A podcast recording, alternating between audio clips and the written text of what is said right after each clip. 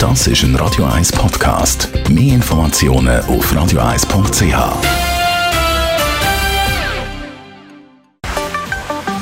Der Finanzratgeber auf Radio 1 wird Ihnen präsentiert von der UBS.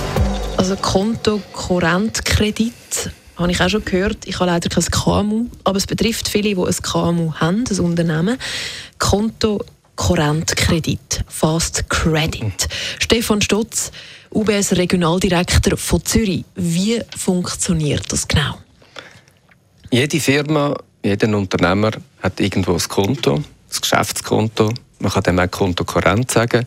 Und dort hat er quasi, wenn er etwas verkauft hat, wo Zahlungen reinkommen und auf der anderen Seite, wenn er selber quasi Geld ausgegeben hat, wo er das Geld darauf abnimmt. Das ist äh, das Konto Korrent. Und weil man ja auch vielleicht Phasen hat, wo man mehr Geld einnimmt, als man ausgibt oder umgekehrt, insbesondere im zweiten Fall kann es Sinn machen, dass man dort eine Kreditlinie hat, sprich, dass man kann mehr Geld ausgeben kann, als man hat. Wie kommt man dann so einen Konto-Korrentkredit über?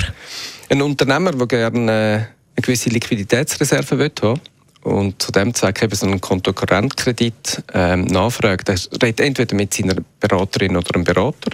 Er kann aber auch bei uns auf unsere Website gehen und dort kann man direkt äh, das Formular ausfüllen und Daten aufladen und so einen Kredit anfragen und innerhalb von 48 Stunden hat man eigentlich eine Antwort, ob das klappt oder nicht, oder ob man noch zusätzliche Fragen hat. Gibt es noch etwas, was man muss beachten muss, so bei einem Kontokorrentkredit? Ich glaube, wichtig ist, dass man den Sinn und Zweck von dem Kredit versteht. Das ist nicht ein Kredit, wo ich damit Maschinen kaufe oder einen Lieferwagen für meine Firma. Es ist der Kredit eigentlich, wo mir hilft zu überbrücken, wenn meine Kunden vielleicht ein bisschen später zahlen und ich meinen Lieferanten schon früher muss Geld geben muss. Also das ist für kurzfristige Schwankungen in der Liquidität für den Ausgleich von dem.